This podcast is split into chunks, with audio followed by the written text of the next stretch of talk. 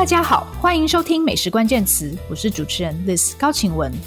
美食关键词将带给你最新的餐饮趋势、名厨观点、烹饪心得和我们关心的各种美食大小事。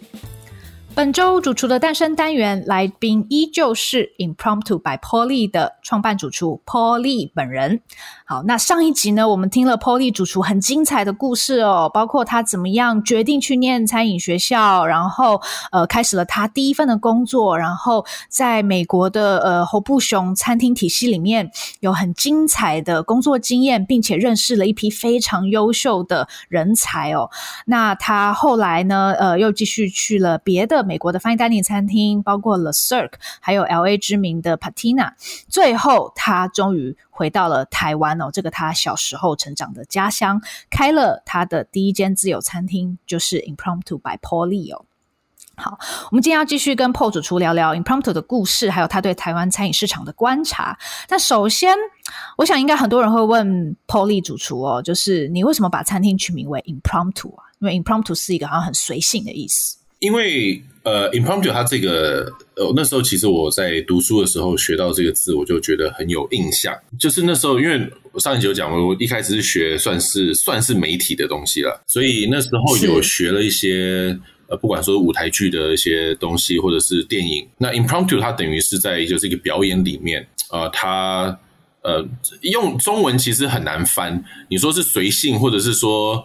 呃，它比较像是一个，好像就是呃，就是没有经过没有经过排练，是一个突然的，的。突然的那种突然即兴的，呃，对，即兴可以这样讲，或者就是说，他就在一个表演里面，他突然就是没有照着稿子来，突然没有照着他的对脱稿演出。这样子，那个就是一个 impromptu 的 play，嗯，或者就是一个突发的、突然的，所以这个这个字那时候我就觉得还蛮有意境的，所以那个时候，哦，呃。想名字的时候，后来就觉得说，他 impromptu 其实我觉得还蛮蛮蛮蛮有意思的。虽然那时候也很多人反对这个名字，所以没有人会念，真的、哦。对，在台湾没有人会念 impromptu。那呃，我 I guess 这这几年等于大家大家就多学了一个单字吧，我觉得。呃，没错哦，真的哦。然后 by Paulie 是也是人家建议要加上的嘛？是。呃，没有，这是我自己觉得说应该应该加上，应该加上，对啊，应该要加上，就是、嗯，呃，从那 marketing 角度来看是需要的。是，那呃，你回台湾是哪一年啊？客做完一七年，应该是一八年，哎，一七年底吧，一七年底，对，所以那个时候就开始筹备开餐厅了吗？算是，算是，对，应该是先有先有另外一场那个在那个。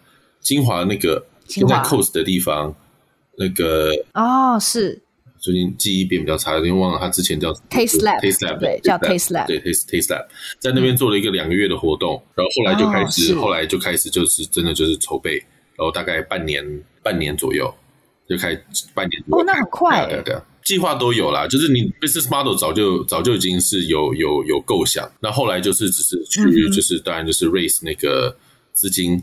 然后设计是，然后然后就开了，是，对，所以其实 business model 在你脑中已经很久了，就就是从你我们上一集最后在 Vegas 的时候就有就就有想法了，是是，呃，就是我们上一集最后提到说你在纽约吃的两间餐厅，呃，然后是比较是属于吧台形式，然后客人跟厨师的距离很近，那样子的想法其实一直都在你脑海里。对，其实我对呃 impromptu 的印象是。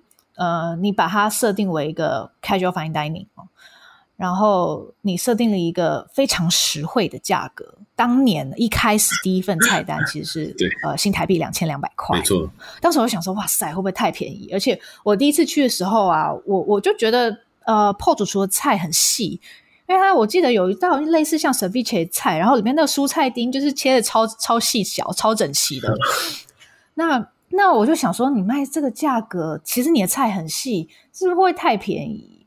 那后来跟你聊，你才说你观察过两千五百块是台湾市场的一个压力点。你可不可以多解释一下这个观察？那个时候是，我觉得那个时候是哦，当然这个市场已经有有有有调整了。哦，那我们调整很快哦，因为你那个时候你是二零一八年七月，三年了，三年变化蛮大的。因为那个时候你如果观察就是台湾的市场.那其实就像 Raw 一开始也是也是很低啊，好像一八五零吧，对，对不对？所以对，没错。那个时候，我觉得两千五以上，对于两千五，只要到两千，在那个时候，我觉得两千五就是一个 fine dining 的价格。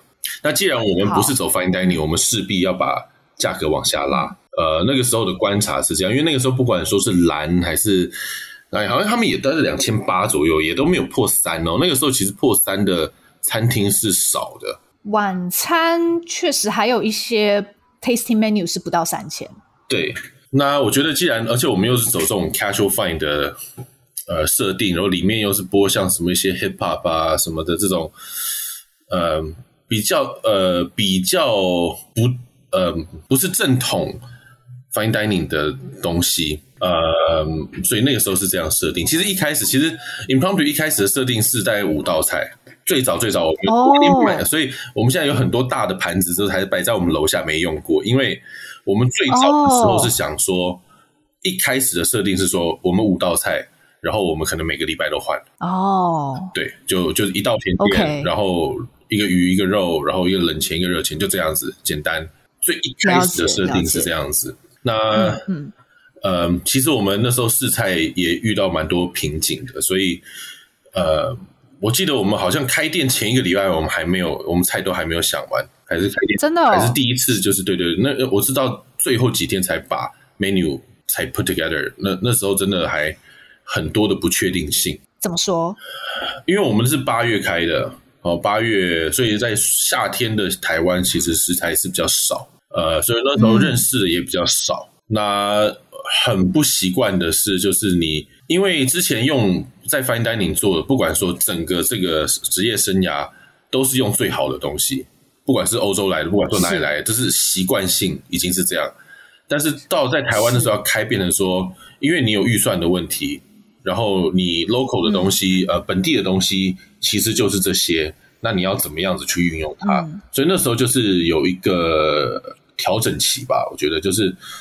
呃，所以那个时候真的试菜就是碰到瓶颈，但是也碰到就变成说，在台湾做菜跟在国外做菜的一个很大的一个区别是，呃，因为你在国外都是用最好的东西，所以变成你的做菜的 philosophy 就比较接近日式的那种，就是你不要做太多哦，不要太，你不用 overly creative，你就可以把菜做好吃，比较展现食材本来的。风味对，那台湾因为食材相对来讲比较有限，就变成说，然后像肉类啊什么，其实呃种类也不比国外多，所以变成说你要变成是比较稍微是用创意来去展现你自己的，来把那个菜做好，应该是这样说。哦，所以等于是你那个概念会比较走在前面。对，直到今天都还是这样。其实，其实现在。我觉得这几年台湾看到，其实大概大概方向都是这样的。哦，了解，这倒是我没有想过的一个观点。但嗯，你你你觉得你这等于对你来说是一个新的做菜方式吗？没有错，没有错，没有错。就是、因为台湾的季节性不比呃国外，因为国外它是真的就是说呃，比如说在纽约或者是哪里，它的那个 seasonal menu 季节性菜单是真的是季节性，因为真的就是就就没了。然后就有新的东西出来。是。那台湾它的气候比较是呃一致，所以它嗯、呃、就是秋冬的时候反而是最好，好像夏天太热。是。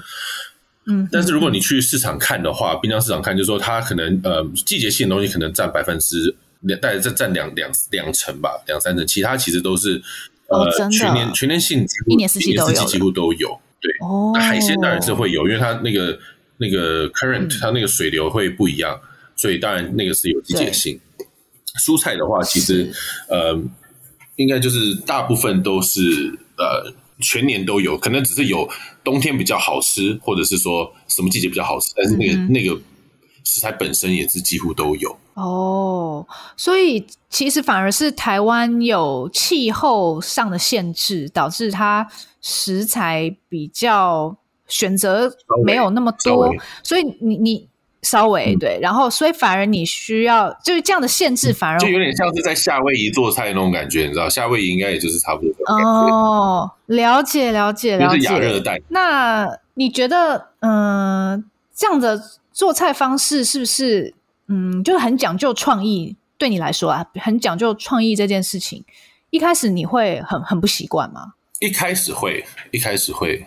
好，那现在已经慢慢习惯了啦，嗯、因为也是一直换菜嘛.对不对？那嗯，已经三年了，就会比较稍微比较自在一点。然后对于食材，对于季节也是更大概就知道说这个季节我可以用什么东西会是好吃的。这样要一直有新的创意出来，其实压力也没也蛮大的。是这种想发想这件事情是可以透过练习然后变变厉害的吗？呃，可能就是你的，我不知道。我每次都我我觉得有压力才逼得出来啊。像像现在我刚换完，我下一次要换是一月，嗯，你像我现在去想，我也想不出来。那有有压力，但是下一次有有压力，那个时间已经设了，嗯、就是要要逼就逼，嗯、就就最后就逼出来了，就会出来。那你你讲到台湾食材的一些天生的局限性，嗯、你也没有想过说我要去找国国外的食材吗？我会用，我会用，就比如说，就像、嗯、呃，像我们去年就有用像松露啊、黑松露、白松露这种东西，毕竟你是呃国外，那国外呃。我们有个好处啊，因为我们应该开店的时候有说我们不出牛肉嘛，我们基本上是不出。我们好像没我们没出过啦。我们每一年都是有在圣诞节跟圣诞夜会出牛肉哦。Oh, 呃，嗯嗯，但是我们基本上是，所以我们牛肉就比较不怕，好，因为那是国外的东西。是，其他食材可能是有些季节的蔬菜啦。哦，比如说是呃，OK，像是茴香，呃，茴香头什么，虽然台湾也有，但是其实味道还是有呃些许的差别。但主要食材我们都还是用台湾的，主要食材我们都还是用台湾。主要食材是台湾的，但用台湾的食材是因为你觉得要表现出在地的特色，还是说？其实这几年台湾的这个风潮，台湾味让你觉得不得不这么做。我觉得台湾食材还好，我觉得呃，厨师用身边的食材是天经地义的，嗯、所以我们其实没有在讲说，嗯、呃，就是像台湾味这个，我们等一下可以讨论。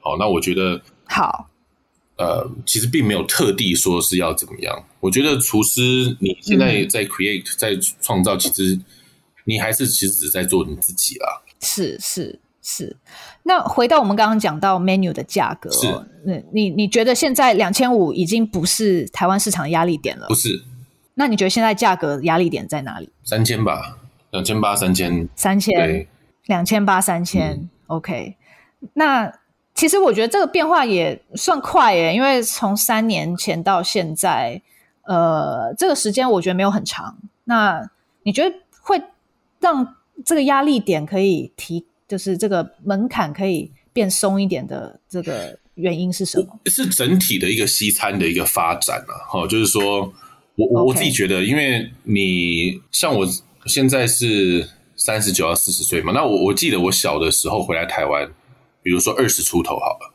那时候其实没有什么西餐的，嗯、那时候年轻人都不是去吃西餐嘛。那你看现在的年轻人，他们其实去餐酒馆啊吃什么，其实都是很平常的嘛。你看那。餐酒馆也有你长大你赚钱的时候，那你你知道他是慢慢的，他们会长大嘛？年轻人会越来越对，他们会越来越要求这些东西，因为他们已经他们习惯这种餐饮的模式，习惯西餐，所以你相对来说你西餐的需求量就变大了，创意料理西餐变大，需求量变大，那那它就是整体整体会提升啊。那你之前如果你吃的人不够多的话，就是会比较辛苦一点。所以如果说你台湾来说，其实。那个时候，stay 像它是阶段性的啦。我觉得如果没有 stay 跟红熊这样子的餐厅来来发展，呃，你后面很难有。他们就是真的是前辈，他们真的耕耘了蛮多，才让现在的这个餐饮市场变得越来越成熟。的确，的确。那你觉得如果要卖超过这个压力的价钱，现在是三千块好了，嗯，你觉得必须提供什么样的体验？难忘的体验？难忘。嗯，因为因为其实吃饭，呃，应该是说，就是吃饭，它是一个感觉。是，嗯，我一直我一直觉得 fine dining 在台湾会很辛苦，是因为我这我不我这样不知道有没有回答到你的问题？因为我我我我回我我另外一个方式来讲是，呃，台湾的市场那时候我观察，其实我觉得它跟 LA 是很接近的。哦，怎么说？因为 LA 它是一个很 lay back，它就是大家都你知道都不是穿西装笔挺的那种。哦，他们都是很轻松的那种，嗯、但是 Fine Dining 在 LA 是做不起来的，因为那个不是那个 OK，不是这个市场需要的。那种坐在那边白桌布，然后什么那种轻声细语，那个不是 LA，他们就是可以讲话大声、轻松这样。你说他们没有消费能力吗？绝对有，但是那不是他们的。是。那相对来说，他们不喜欢这样吃饭方式。对对，相对来说，当然像纽约、嗯、San Francisco，呃，甚至香港、东京都好，因为他们是他们是那种呃 financial district，他们是金融中心，对，所以他们的那个生活形态变得说他们会对这种东西有需求，嗯、也许要对跟客人吃饭，嗯、也许要什么 whatever 谈生意，这个是他们的需求。嗯，那台湾台北就不是啊，是所以那时候我就觉得说，在台北做 fine dining 是比较辛苦哦，所以。呃，所以那时候我才有这样的定价，有这样的设定。呃，那你说什么压力点？嗯、就是我我的意思是说，呃，台湾台北的这个 culture，它不见得会 appreciate fine dining 的那种东西。所以你你的当你的价格设的很高的时候，嗯、因为价格设的高是是相对不只是食材嘛，还有周边的这些呃，你你能够触碰到的，不管说是碗盘，不管说什么，但只是说这个东西是不是这个城市需要的？那你觉得现在好像台北有在往前走了一些？嗯，没有，是是没有错。但我我我我自己，就连我自己去吃饭，我也不想要去 fine dining 了。我觉得哦，我懂你意思。这个是一个呃，可能未来市场的一个变化吧，全球性的，我觉得。嗯。我懂你意思，因为我其实自己也会觉得去 fine dining 吃饭会累。不是你都对啊，你都工作要吃这么多，这个你自己怎么会还是？真的，你也帮我讲出我的心声。啊、好，那。那嗯，回到做菜的口味这件事情哦，嗯、那你你在 Impromptu 其实也开始做你自己的菜了。你刚刚在上一集节目最后你说你还在呃 LA Patina 或是在之前 Vegas 的 Cirque，你还不太做自己的菜，但是现在在 Impromptu 你要做自己的菜了。那呃，你你当时一开始你的想法是什么？你觉得你自己的菜？是什么什么有什么样子的个性？我觉得一开始的话，呃，就是你要表现出来的你，你你这个人，其实我觉得到今天都还是。但那个时候你说是，嗯、因为你主要你要表现说你是，是呃美国回来的学发菜台湾人，嗯、但是在一开始的那个设定上，我觉得一开始像我们刚 open 的时候，我是比较用呃美国的角度来去做那些菜。嗯，包括你刚刚说到什么 ceviche 啊，什么什么这些东西，都是呃比较是呃不是说美国，是说是南加比较南加州的东西，所以那个时候会用比较多像是呃南美风味啊，或者什么那种呃那些味道 profile 去做菜。现在的话，当然就是有调整，因为我因为我觉得随着在台湾住的比较久了，那你自己也会产生变化，所以那个菜色也可以。其实展现的出来那个变化，它就是一个 evolution，它会一直一直一直一直改变，因为随着你自己的改变，你这也会改变。是，那在这个过程中，你也有去研究台湾人的口味吗？有有。你觉得台湾人的口味是什么？台湾人的口味是什么？如果纯粹以味道来说的话，其实是呃，第一，我觉得糖糖度可以拉高，油感可以拉高。哦，比较甜。嗯，就是其实嗯。中菜或者是喜欢吃中菜，其实我觉得其实里面的糖是是有的啊，甜点是另外一回事。嗯、很多台湾人不喜欢吃甜点，但其实菜色上面是可以是可以有甜的。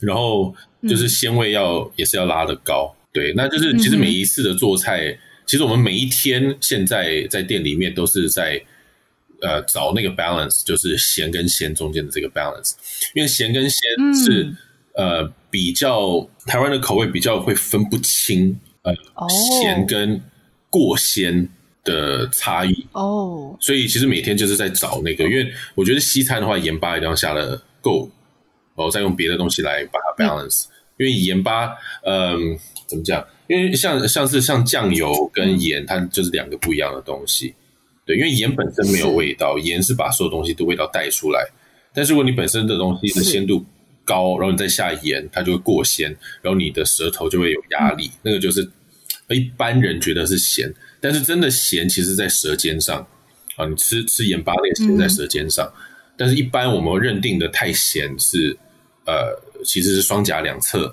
的压力过重。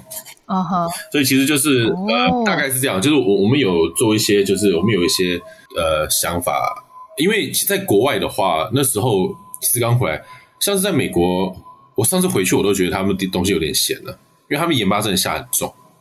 哦，oh, 真的？对，他们是用高盐、oh. 高油、高酸来做他们的 OK 的的菜，所以呃，在美国的那些餐厅里面。基本上就算是创意料理，也是大概是这样子的一个走向。那那个时候回来的时候也是比较是这样子，oh. 所以那时候我的刚做菜，刚在台湾做的时候，我酸度都拉很高。是，对，那这个东西当然，然后就会被抱怨吗？不会被抱怨啦，但我觉得就是一个不同阶段的我自己在呃味道上面，我觉得是有成长了。我有就是有，我觉得有比较成熟一点的做法。是。你所谓的成熟，也是去理解市场吗？理解客人想要的吗？还好，我觉得这是因为，呃，我觉得换 menu 一次一次是跟自己的挑战，那只是到了客人前面，那个才是真正的一翻两瞪眼嘛，对不对？他们看他们觉得，看他们的反应是对。那你你觉得目前为止你做什么样的菜啊？台湾人比较吃得懂？其实都吃得懂啦，都吃得懂。但是创意料理本身是说你呃，你要很清楚你自己的。Audience 是谁？你是做给谁吃？嗯，就说如果我说，因为台湾的话都是台湾人的客人，那你既然然后他们又是 demand，就是他来这边又是吃创意料理，他不是吃传统料理。好，那是如果在这个前提下的时候，你所谓的创意是要他能够欣欣赏得了的，是就是他能够有共鸣的。所以说才会用很多台湾的食材、台湾的元素，因为同样的菜在这边可能别人会有共鸣的。我如果拿到我之前在 LA 开店，我做同样，别人不知道我在干嘛。是是，对。那如果说就像你一开始说，我们一开始做的 ceviche，那是因为你知道 ceviche 嘛。但是如果是在面对一个群众是不知道 ceviche，它就变成一个生鱼料理了。是，这个就是一个比较呃。就是我们每次在换 menu 的时候，都会想说，那是不是要有一些元素让客人觉得有趣，但同时我们再把它做好吃。当然，味道是一个部分，但是怎么运用，呃，让客人会觉得说是他会觉得有趣的东西，那就变成我们每一次换 menu 的一个一个课题了。对，了解那个有趣的部分，很多时候是要引发一些共鸣嘛。那这个共鸣在台湾现在很多时候是台湾味，对，那。台湾味这个主题其实已经被讨论到快要烂掉了。那呃，对，那那当然，其实从过去呃大概六年来哦，其实呃这也是台湾餐饮界，尤其是西餐的一个主旋律。那我我记得以前跟你聊过这件事情，你好像对于就是台西餐里的台湾味好像有点困惑。呃，第一，我觉得台湾味这个东西太笼统了，这样子讲，我觉得这样讲，我觉得应该就是说，嗯、呃，就像说。我如果如果说今天一个 chef 他是一直做，好像说假设啦，就是呃，就是我们家是外省人嘛，我们是外省人，所以我接触到的其实是不是一般大家觉得是台湾味的，所以我觉得台湾味这东西，如果你只是说味道，其实每个人不一样，所以很难说我去 define 是什么，我只能说我做我自己，我做我自己知道的，嗯、所以我我我的呃 database 里面就是呃，当然就是从美国跟台湾跟法菜中间去。抓哦，不会说一直特别去抓，就是台湾味这个东西。我觉得，我觉得有趣的是元素，而不是味，不是，而不是说特别要去做哪个味道。因为你讲的味道，我不一定知道；嗯、我知道的味道，你不一定知道。所以我觉得，对我觉得，我觉得抓元素比比比比比，单纯说是味道来得好。嗯哼，这样子讲，抓元素的意思是什么？你可以举一些例子吗？嗯，就比如说我们以前做过一个，我随便讲，就是如果以菜色说，我们做过 tarte flambe 哦，那它这个是那个叫怎么说？这是 Alsace 那个阿尔萨斯的那个 tart，阿尔萨斯，法国阿尔萨斯 tart。对，那阿尔萨斯的 tart 它里面都会加洋葱跟 bacon 嘛。那如果说我把 bacon 的元素拉掉，然后我们后来是用那个呃湖南腊肠，那这个就是我熟悉的味道哦。那它也是烟熏，那也是可以跟松露。那这个就是我觉得那个是抓那个元素多一点，因为它其实跟 bacon 是。呃，我觉得是 energy，就是是可以可替换的。是是，所以很多时候灵感也是从一些经典的菜色里面看，可以去怎么样抽换食材，或是做什么样形式不同的呈现。绝对绝对绝对是从经典抓出来，嗯、绝对从经典抓出来。是对。那刚刚讲到说，就是客人的，就是说，呃，你你的客人客群，你的 database，我觉得很重要。就比如说，我对于艺术完全不懂，是、嗯、我完全不懂。你今天让我去看呃传统艺术，说不定我还可以看。Right，我如果那时候我去纽约，嗯、我住纽约的时候去 MoMA 现代艺术馆，我真的看，我真的看不懂他们在干嘛。但是我觉得是因为我的 database 不够，所以我不能理解他们的创意。是对，所以我觉得以做菜来说，其实也是类似。所以你要知道你的客群是谁，哦、你要做他们看得懂的东西。所以呃，Impromptu 的客人应该也都是蛮爱吃的哦，就是他的美食 database 应该是蛮广的。是是是，呃，但是还是我觉得以，以台湾的元素抓出来会会。比较有趣一点点，OK OK，比较容易有共鸣。嗯、那你刚刚也有讲到，你一开始还是从美国的角度切入，因为你是在美国长大的台湾人嘛。那呃，你会怎么样形容所谓的 Modern American Cuisine 呢？或者说，你觉得有没有所谓的美国菜？因为美国也是一个文化大熔炉啊。有啊，当然有，但是呃，嗯、他们现在也变得更 regional 了，所以有点难归类了。嗯哼。哦，南家有南家的，北家有北家的。那南家的食材又跟北家不一样，甚至说、哦、呃，西岸的话还有现在什么，就是 Oregon 那边，嗯、呃，然后纽约，然后甚至说纽奥良，或者它其实都是都是非常已经是到 regional 了。那呃，了解了解。然后某一些呃城市，比如说你说大熔炉的，像纽约、像 LA、像是旧金山这种。反而你就是可以做很多 fusion 的东西，客人也是 OK，因为他平常有接触，好、哦，他有接触，比如说他有接触到这些亚洲的元素，甚至是什么其他国家的这些东西，嗯、那你在做 fusion，他们就觉得很有趣。但是如果说你把那个东西，你要就要在、嗯、呃，say 呃 Minnesota 好了开 fusion，就会很辛苦，因为那边人不知道。所以我觉得创意啊、料理什么，还是其实就是那个就就是那个地区，它是非常区域性的、嗯、了解。那我觉得也跟刚刚讨论台湾卫视有共同的，就是说，呃，你因为因为你做的其实也就是法式的技巧加上呃在地的食材，在美国的时候有做这件事情，那其实，在台湾也是做这件事情。那你你你怎么样去看？就是说，这个法式的技巧，它等于是一个基本的烹饪的一套手法，然后然后加上在地食材这件事情，我觉得这个是一个很。呃，很根本的东西啊，我觉得真的是，呃，发菜是它的那个底，是所有现代 cuisine 的必须必须具备的的能力。好，那嗯哼，比如说，呃，如果说像我们厨房，如果说弟弟来，然后他会跟，就是好像是会现代的一些东西，他会，嗯，但你叫他真打个 mayonnaise，他是打不出来，你你就会觉得这个好像哦，对，就有点那个本末倒置了一点点。是是是。但是，嗯，在现在创意料理很盛行的时候，是不是确实这个所谓的烹饪的基本好像会有一点点不稳？你现在遇会遇到这样子很多新人是可能很多基础是不会的吗？会，呃，所以我们，嗯、我我我我们自己在做 menu 或者甚至有时候在做 special 的时候，其实还是我会有时候做 special 不是给客人。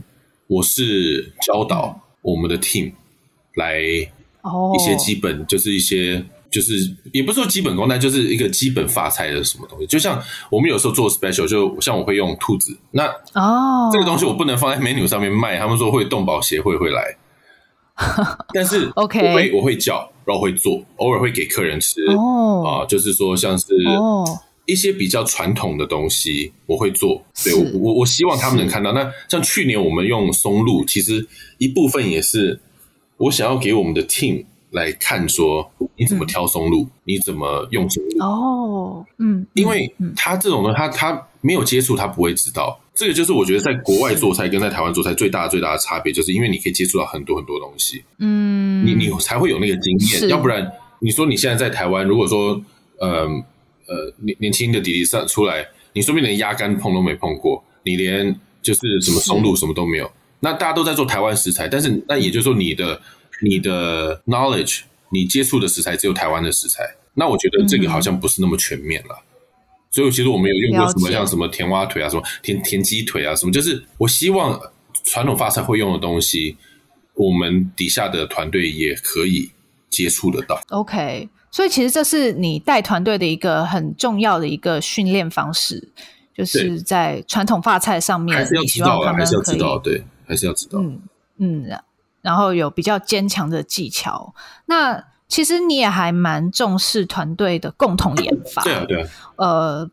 对，呃，我其实去年的时候也很开心的是，呃，POS 厨有有一天就叫我去他们餐厅中午的时候，然后就说他们正在想新的 menu，然后呃，他们的呃团队成员各自要想一道菜，然后大家要一起品尝，然后呃给意见，对，然后最后才会决定呃新菜单的构成。我就觉得那个经验很棒，然后也很有趣，然后我觉得每个人也都还蛮。不想输的，就是大家还还蛮认真的做这件事情。那呃，在你的团队里面，现在菜单还还会是这样子，大家一起想吗？呃，我觉得要看 team 嘛。呃，现在的如果说是比较年轻点的.就是比较嫩一点的，就不会。哦，这是看我会看.看看那个团队是在什么样的 level 这样。对，那现在的话，嗯，嗯，共同创造还是有啦。就是我 OK。会丢 idea，然后请他们先做。哦，oh. 对，他做的时候，我们再来再来改。那通常是比如说副主厨 Adam，、嗯、他要去统筹这件事情吗？还是怎么样？嗯，他有，但也不一定。我会看那个 level 在哪里。嗯、对，就像之前冷，嗯、我们现在冷台的一个呃女生，那她也是蛮蛮有想法的，所以我就会我就不会那么 hands on，我就跟她说：“哦，我要做呃这个这个这个。”那你先去做，你做味道出来，然后我们再看怎么去修正它。嗯、那 Adam 的话会慢慢随着慢慢会把菜色比重会给他多一点哦。对，因为是所以你会嗯，你会因材施教就对了，你会看一下这个人的能力，看他的资质，然后再决定给他什么工作。对，当然是。那你你通常你是怎么样带团队？就是说你你每天都进厨房吗？呃，最近。没有，因为最近在忙新的 project。Okay. 呃，但是之前的话，几乎啦，几乎都会了。那呃，你有一个你比较希望带团队的方式吗？因为你也跟过很多老板，然后有有一些人蛮凶的。你觉得你你的风格是怎么样？我也蛮凶啦，我也蛮凶啊。你也蛮凶哦，真的哦。呃，但就是工作的时候吧，下班就没有。而且我会让团队知道说，就是就是不是这。就不是 personal 的啦，就有些时候真的不行，就是不行。嗯哼，嗯嗯哼。但是我觉得团队，因为我们自己从也是从基层做，所以我会我知道他们大概在想什么，所以我还是会请他们发挥。嗯，像如果说你最近来，就是我们中菜的比重，我觉得这就跟团队的不一样。像我们刚开店的时候，我们有个妹妹，她是在西班牙。在那边工作蛮蛮久的，oh. 所以有些东西我就用他的角度或他的味道来让他做。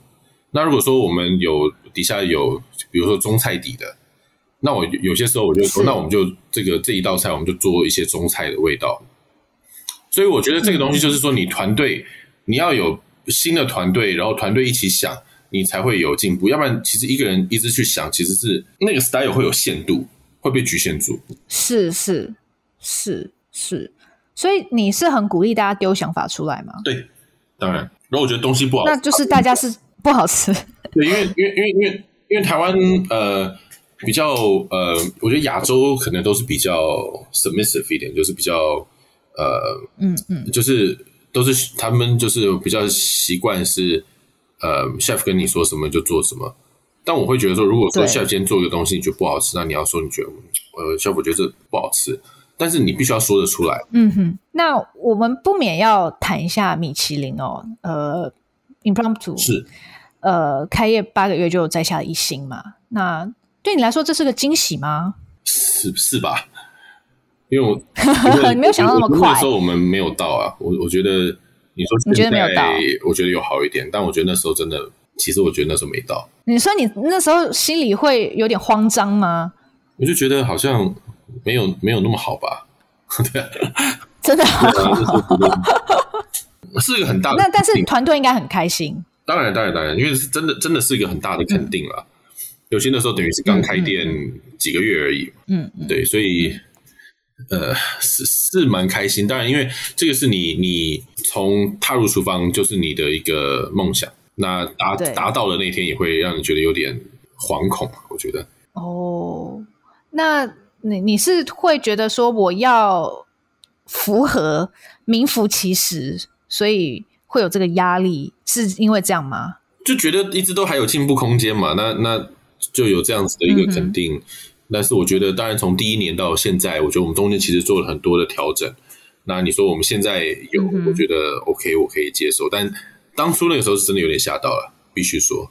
所以你你觉得这几年你等于二零一九摘星到现在，你觉得你做了哪些调整？第一，我觉得当然菜色上面的细节更更更多，然后在于味道的组合跟平衡度，我觉得进步很多。呃，OK，然后加上服务品质，就是饮品啊，然后就是整体我觉得都有提升了，真的提升。嗯，但摘星之后。你有觉得自己的厨师生涯从此以后不同了吗？算是吧，毕竟毕竟是一个这样子的肯定，那也会 获得很多的尊重啦。不管是就是圈内圈外都、嗯、都是了，但我觉得我自己还好啦。你你你怎么样看待？我觉得很多主厨也都会说，嗯，我还是我啊，就是我觉得我没什么改变。啊、但你一定可以感受到那种，比如说商业机会变多啊，然后有很多邀约啦，然后知名度提高等等的。啊、那你你你怎么你怎么面对这种新兴的威力或者说影响力？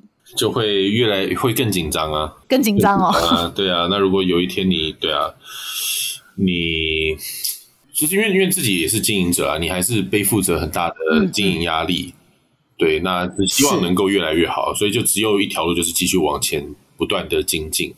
你只能，你只能这样做，嗯、才才才才算负责啊！这样子就是对，所以还是会会，就希望能够在细节方面可以再越来越越来越越来越呃专注。这样，就比如说像我们现在餐厅就没有做第二个 seating 哦，真的、啊？对，所以我们就是一个 seating，这样子它嗯。客人可能，客人跟 service staff 都不会那么那么 rush。我觉得这对团队来说是很棒的，可以比较早工作，对，是是是很棒的福利了。呃，但作为经营者，等于你就少了一轮客人的收入。你你你你当时怎么做这个取舍？就是要从别的地方，别的地方，呃，嗯、来这个营收。不管说就是可能。像我们中午有时候那些 private party，我们就接比较多等等的，就是 OK 对，但还是就是你你的营收还是要维持啦，但是用别的方式对来呃增加就是整个服务品质。嗯哼嗯哼，那呃作为经营者，其实你还得面对疫情哈。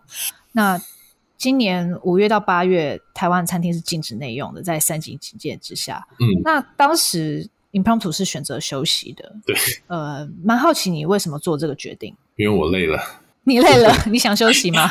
对啊，那时候就想说，那因为整个团队其实也都蛮、嗯、蛮辛苦了，所以我就那时候想说，那就嗯，那就让就让大家休假吧，就是把它当做是一个休息的机会。嗯、对，因为那时候那个时候五月五月多那时候看已经不会觉得说知道说，因为因为那个时候三级警戒的这个跟嗯。之前国外疫情，餐厅要面对的是两件事。因为国外那时候面对的，就算你是 shut down，但是你没有疫苗，什么都没有出来，你是完全不知道，你是一个未知的状态。对，你是很紧张的，因为你不知道这个什么时候才能结束。嗯、那我觉得五月的那个三级警戒，我觉得那个不到那样子，因为你知道 vaccine 已经出来了，你知道会有，OK，你知道说这个不可能是一个、嗯、一个无底洞会在那边挖，你知道的。了解，对。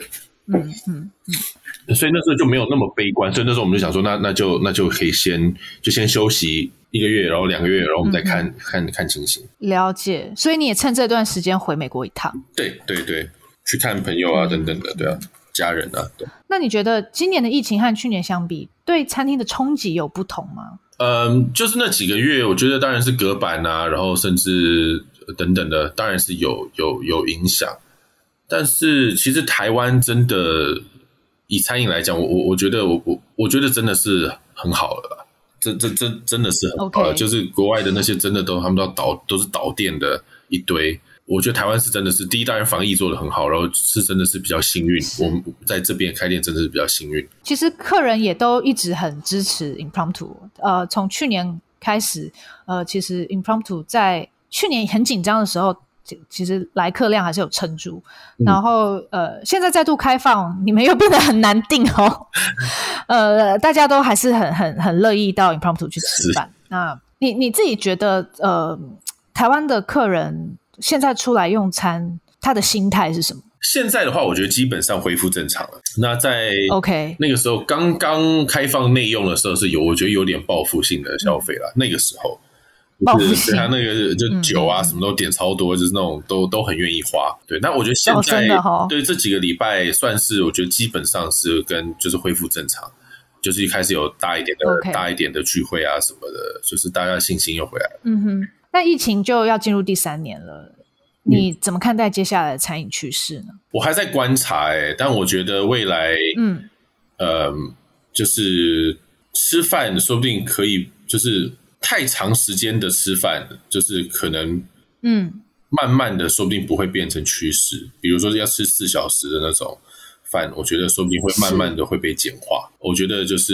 OK。对我，呃，我觉得这不知道跟疫情有没有关系，但我觉得应该是这个是未来的一个走向，就是像单点餐厅，应该未来会慢慢回来，应该已经开始回来了。Oh. 我觉得已经开始回来。我觉得 menu 的餐厅，国内国外其实都差不多到、嗯、到一个点了。我觉得你自己接下来会想要做这种单点的，不是套餐的餐厅吗？嗯，算是吧。因为我们可能会开一个，不是可能，我们会开一个，就是 bar food 的那种东西啊，简单的东西吃，然后简单的味道。其实有看到你 IG 已经有 po 了一些照片哦，对，呃，是，其实大家都看得到啦。那 所以就借借这个机会也，也也想问一下 Paul，这个新餐厅的的计划是什么？它有什么样的概念？嗯，它它是一个呃，就是比较以 bar food 为主的一个概念。那基本上里面就是 standing room only 哈、嗯，就站着。那他这个想法是，哦、呃，就是如果就是去像是西班牙的那种 tapas bar，其实你会发现，其实大、哦、大大大家都是站着在吃，然后再吃简单不花俏的东西，然后喝喝点 wine 啊，喝点什么。但是那个是一个很好的一个气氛。然后，嗯嗯、呃，美式的话也有类似的就是那种像是那种美式的 sports bar。也有类似的一个这样子的感觉，所以我想把两个做一个结合，这样子。哦，那你卖的食物呢，会是什么样子的风格？呃，可能就是像什么炸鸡翅啊、炸薯条类的，但是我们会有我们的，哦、会有我们做的不一样的地方。但是会有会会所谓的这种果妹炸鸡，或是果妹薯条，就是我们我们就是我们的食物还是以 fine dining 的角度去想它，去思考它。是，但是呈现出来的，然后不管价位或者是呈现都是非常非常的 casual 的，就是希望可以就是一个吃饭很可以吃的很轻松的一个地方。嗯嗯，呃，想开一间轻松的餐厅，这样的想法是什么时候有的？和疫情有关吗？和疫情不太算有关，但是就是其实因为呃呃，我觉得这个还是跟。呃，自身个性会有关系，因为我觉得我没有办法再、oh. 像 Impromptu，我没有办法再去开一个呃，之前有讲过这种很 fine 很 fine 的那种，我觉得已经不适合我现在这个 age、嗯、这个年龄可以做的东西了。但是我想要做的就是轻松吃、轻松喝，然后我自己会愿意，就是、就算我是客人，我可以去一个礼拜可以去个两次的那种那种地方。哦、oh,，OK。OK，就比较日常一点的，对，对对，可以常常去，对，没有压力。嗯、那这个就是，这还是我觉得是跟人啦。我觉得你你你慢慢的，你的路线会调整嘛，你因为你自己的个性稍微也会嗯会不一样。那也可以说，就是年轻的时候你非常向往 fine dining 嘛？你觉得那些法国主厨就是像神神一样的存在？但你经过了这就是经过了这二十年的这个工作经验之后，你也。发现就是哎，就是这么一回事，你也理解了，所以你有经过一个你你会是像见山是山，见山不是山这样子的过程吗？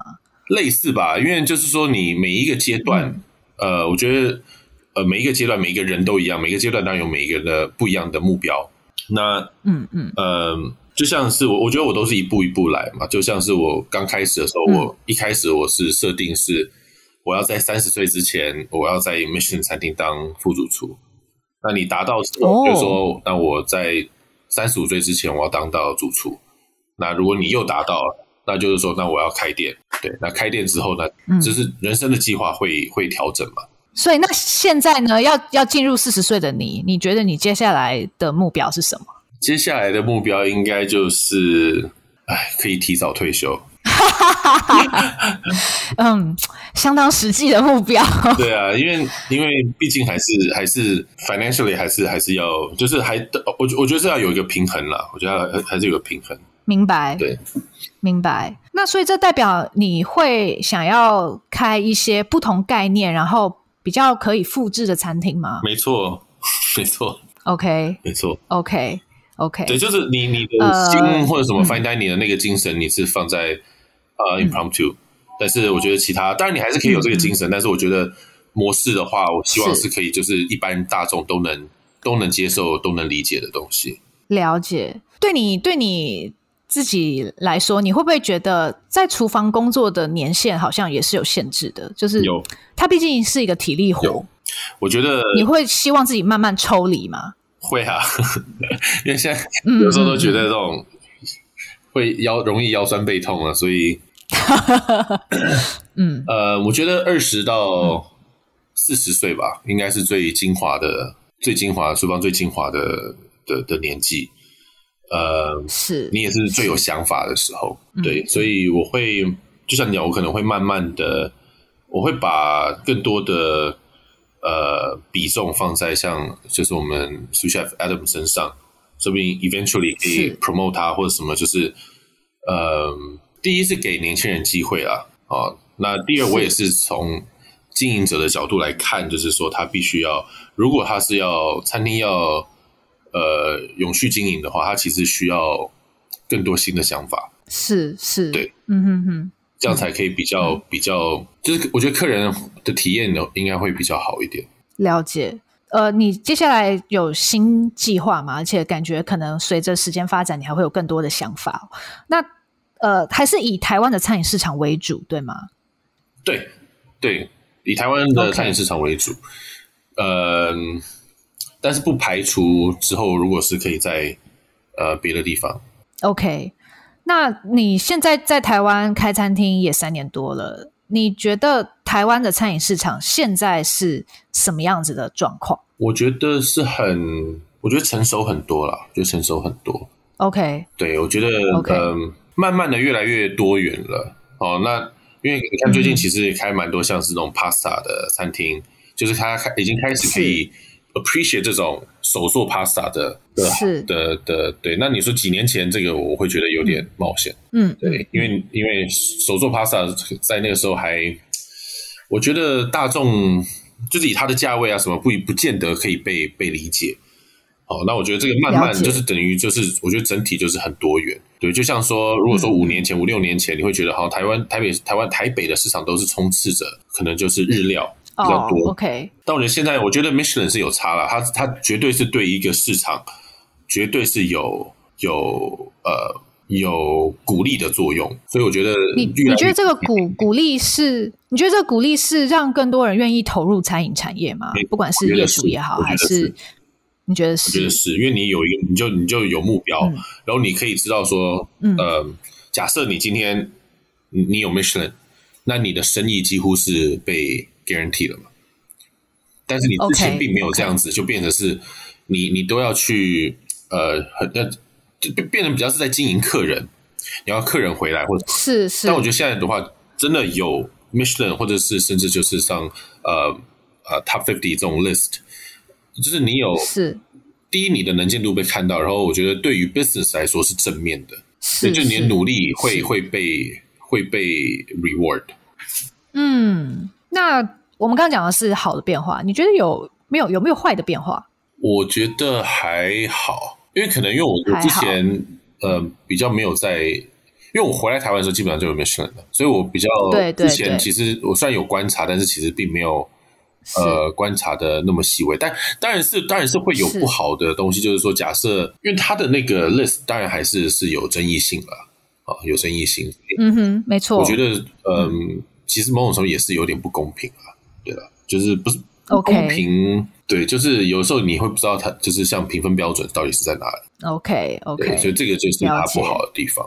对，因为它没有办法做到说真的是很呃，当然每哪里的都会有争议性，但是对对，有的时候会有点会有点不是很确定它的呃，比比如说像餐厅种类、然后评分标准等等的。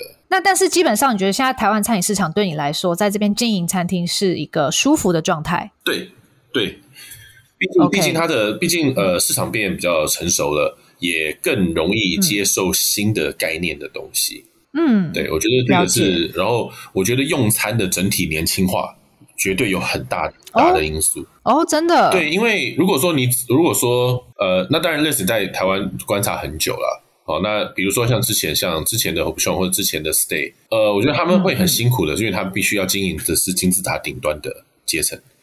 是，那就会非常辛苦，因为这些人第一难搞。第二，你要他们一直回来，嗯，会你的 business model 有问题这样子。那我觉得随着市场慢慢成熟，哦、那其实出来吃饭真的是年轻化。然后第二，以女性女性居多，呃，这对整体的、他们会比较 open 一点。了解，他们不是说大公司老板没有，现在就是我觉得就是一般上班族。他们都会说，他们去吃饭，或者就是可以去这样子，不管说是 fine dining、casual dining，他们都 OK 哦。他们可以，他们比较在意的是用餐体验，而不是说我今天吃到什么贵的食材。我觉得这个就是一个很很大的一个差别。哦，了解。我觉得这确实是你你讲到了一个重点。那也因为是这几年台湾的餐饮形态越来越多元嘛。以前你要吃好的西餐，那你就是要去 Hobe-Show，你去 Stay，然后可能有时候你会觉得走进的地方还是有一点点，好像有什么特别的理由才能进去。但是像像你啊，呃，或是其他这几年开的一些西餐厅，就是做好吃的食物，呃，是有 Fine Dining 的精神在里面，但是气氛又没有那么的严肃，让你觉得。很 welcoming，很很容易去，然后很也很容易吃。那我觉得你你你跟所有其他人都起了这个作用，就是就是让越来越多人会把出门吃饭当做是一个很很轻松的娱乐。我觉得这很棒。嗯嗯嗯。那我们今天聊了这么多，最后还是要请破给一些有志向厨、向往餐饮业的年轻人一些建议哦。呃，你对于想要当厨师的年轻人有什么建议？还有想要自己开餐厅的年轻人又有什么建议？我觉得如果是刚踏进这一行，还是呃，我觉得还是要学习一些就是比较 classic，然后比较呃，我觉得纪律，就像我说，就是 attention to detail，我觉得那个。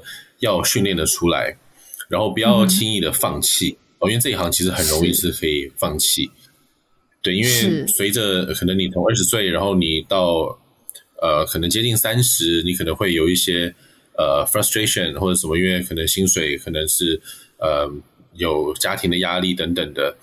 但是我觉得对自己的生涯规划还是要说是从基本做起，一年规划、三年规划、五年规划，然后把自己、嗯嗯、呃。你知道自己要什么非常重要，嗯、呃，但是我觉得在学习阶段的话，就是尽量的在你的最精华的时候，呃，不要太担心说，不管说是工时或者薪资什么，就是用你最大的努力来去学习。你可以就算说像我们像呃，如果餐厅他们没有在做 classic 的东西，但是你可以问 chef，说明他偶尔可以做做给你看，然后你自己可以练习。我觉得这些东西都是、对有会有帮助的。那呃，如果有机会去国外。呃，不一定要去工作，但是我觉得旅行是必要的，因为旅行可以增讲增增广见闻。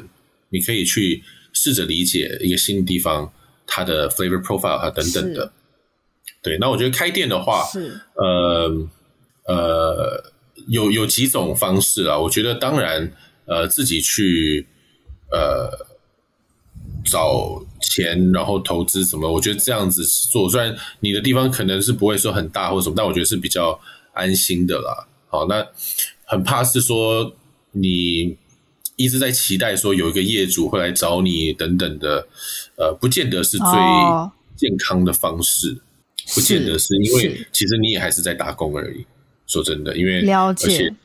说换也就可以换人了。说真的，那可以怎么做准备？我觉得必须要从两个，第一个是呃，当然是从呃你自己的厨呃厨艺或者你自己想要做的一个 concept，你自己知道要很清楚知道你自己能做什么。那第二的话，我觉得就是你要从就是从 business 的角度来去思考这件事情，比如说你需要多少资金，然后你要怎么样等等的，就你能做到怎么样子的事情，然后。呃，你的像成本啊，marketing 什么切入角度，其实我觉得都要都要去思考过。哦，它不是单纯就是我今天开一个餐厅，嗯、我做我的菜。其实这样子失败的例子蛮多的，所以我会，所以我会比较不建议说是，呃，就是说你第一个机会，别人给你第一个机会，然后你就是说我要我要我我要做，我觉得还是要，我觉得还是要想清楚，嗯、呃，对，那那条路是是怎么样子的。了解，对，你不能说，就是就是你不能你不能用完全就是说我坚持我就是要这样子做，我要做我自己什么，但是你你的 business model 跟你的呃 marketing strategy 是必须是要合理，你才能你才能这样子，嗯、要不然你只是很任性的在做一件事而已。是是，我觉得这是非常中肯的建议哦。啊，那希望呃，这个有有向往餐饮业的年轻主厨都可以听一听我们这一集的节目，还有上一集。那也很谢谢 Paul 主厨，这次跟我们分享这么多，我觉得是很精彩的故事，相信也会对很多年轻人很有帮助的。好，谢谢 Paul。好，那谢谢谢谢谢谢谢谢。也谢谢大家收听今天的节目。如果喜欢我们美食关键词，欢迎订阅、追踪并分享给亲朋好友，也欢迎留言给我们，更欢迎给我们五颗星哦。我们下周再见喽，拜拜。